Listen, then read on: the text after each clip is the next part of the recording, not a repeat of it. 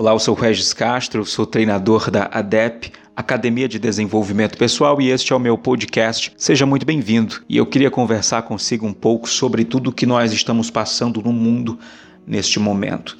O mundo está passando por uma pandemia global que tem vitimado pessoas todos os santos dias. O coronavírus ou o Covid-19, como você queira chamar. Bom, o fato é que o coronavírus se revelou poderoso e fatal, sobretudo aos grupos de risco, que são pessoas idosas e pessoas com a imunidade já danificada. Mas para além de tudo isso, isso eu sei que você já sabe, isso você vê constantemente nos noticiários da TV ou nas redes sociais. O fato que eu quero que você se atente aqui é que ele revelou também toda toda a nossa fragilidade humana, nos reduziu e nos nivelou ao nível de apenas seres humanos, apenas seres humanos. E aqui nós não levamos mais em conta o quanto se tem no banco, ou o nosso patrimônio líquido, ou o nosso patrimônio em ações, ou o nosso patrimônio em imóveis, o que temos, o que deixamos de ter, mas esse vírus nos nivelou apenas ao nível de seres humanos constituído dos mesmos tecidos e das mesmas células todas igualmente vulneráveis ao vírus. Uma outra coisa que o tal vírus, coronavírus ou Covid-19, revelou foi toda a nossa fragilidade emocional. E essa, talvez grande parte da humanidade não se dava conta, não enxergava ou se se dava conta ou se enxergava, vendava os olhos diante de tudo isso para não enxergar, mas o fato é que agora nós enxergamos toda a nossa fragilidade emocional e o que nós mais vemos são pessoas completamente submersas no pânico e no medo que só tem piorado tudo. E a nossa fragilidade emocional é tão danosa para a nossa vida, tão danosa quanto tudo o que o vírus é capaz de fazer em nosso corpo. É tão danosa, inclusive, quanto a morte. Pessoas completamente submersas no pânico e no medo, que só piora tudo e que, inclusive, traz à tona as outras crises que as pessoas já carregavam em suas vidas crises de relacionamento, crises financeiras, crises existenciais, crises depressivas e tantas outras crises que as pessoas carregavam dentro de si como parte delas e que não eram tratadas, mas que agora todas elas foram potencializadas pelo pânico e pelo medo. Nós tivemos casos de empresário que se suicidou depois de demitir um grande número de funcionários ou o recorde de divórcios na China, de pedidos de divórcio na China e tantos outros acontecimentos que evidenciam crises que as pessoas já carregavam, que não eram tratadas e que foram potencializadas pelo caos do pânico e pelo caos do medo. E uma última coisa, e não menos importante, que o tal coronavírus também revelou foi toda a nossa baixa humanidade. Todos os conceitos de respeito, amor, empatia e tudo que as pessoas carregavam como bandeiras fincadas em seus feeds das redes sociais agora se tornaram líquidas e se foram pelo ralo. E nós vemos pessoas estocando grandes quantidades de papel higiênico. Nós tivemos pessoas comprando grandes quantidades de álcool em gel, deixando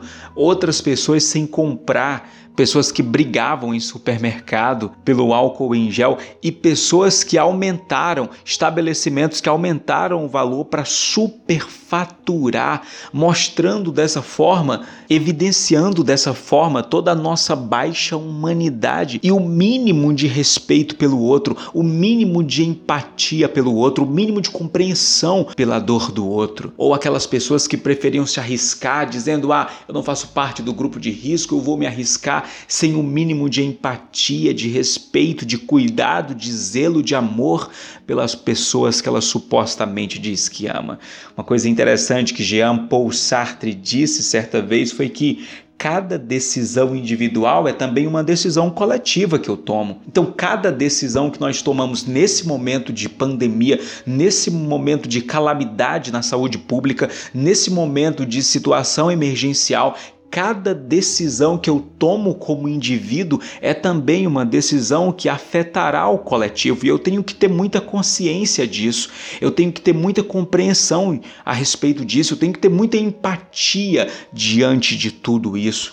Então, a decisão que eu tomo de me expor, mesmo não sendo do grupo de risco, é também uma decisão coletiva, porque eu vou falar com pessoas, eu vou lidar com pessoas, eu vou estar com pessoas e eu posso fazer o mal para elas, eu posso contaminá-las. Então, diante de tudo isso, o vírus revelou toda a nossa fragilidade como seres humanos e nos reduziu e nos nivelou ao nível de apenas seres humanos cujos corpos são constituídos dos mesmos tecidos, das mesmas células, todas vulneráveis ao vírus. O vírus, o coronavírus, revelou para além de tudo isso toda a nossa fragilidade emocional e de repente pessoas que até então eram fortes, eram verdadeiras muralhas, se entregaram ao pânico e ao medo e outras que tiveram todas as suas crises, crises que não eram tratadas, crises que até não eram perceptíveis, agora foram potencializadas, crises depressivas, crises de relacionamento, crises econômicas, crises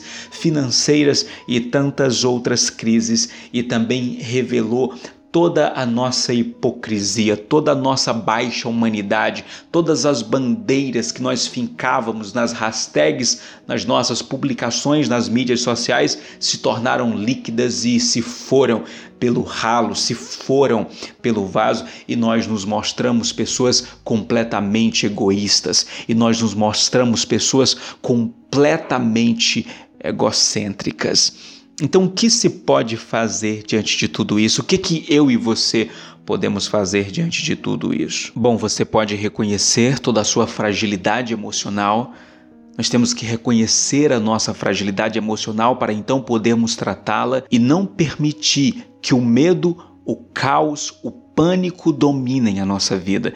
E quando o medo vier, e o medo é um dispositivo que foi colocado no nosso cérebro para nos proteger. Ele está aqui para nos proteger. E ele é muito bem-vindo, ele é muito útil, mas você não pode permitir que ele domine a sua vida. Do contrário, você vai se entregar ao caos.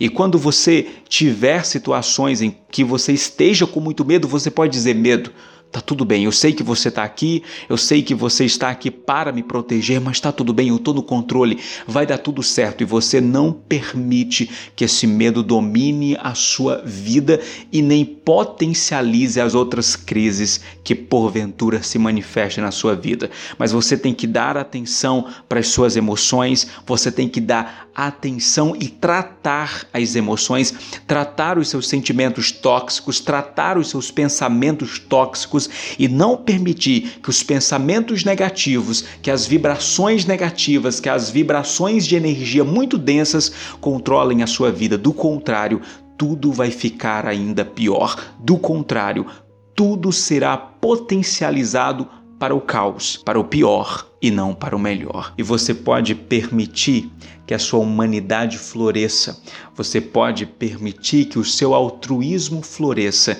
e você pode, você está tendo a oportunidade de ser empático de verdade, de ser amoroso de verdade, de dar amor e de receber amor de verdade, não nas suas publicações nas redes sociais, não nas hashtags que você usa, mas de verdade, quando você se preocupar com os seus e escolher se prevenir, e escolher se guardar, e escolher ficar em quarentena pelos seus, pelas pessoas que você ama. Mas se você não faz parte do grupo de risco, você pode ser voluntário para as pessoas que estão no grupo de risco. E você pode ir à farmácia e você pode levar o animal de estimação para passear para o parque, você pode fazer algo por aquelas pessoas que não podem sair das suas casas e que são do grupo de risco, caso você não faça parte do grupo de risco. Ou você pode ir na farmácia, você pode comprar um remédio, você pode fazer as compras, enfim, faça algo. Deixe que a sua humanidade cresça, que a sua humanidade floresça, tenha respeito e não se esqueça, todas as decisões individuais são também decisões coletivas. Pense nisso com muito carinho.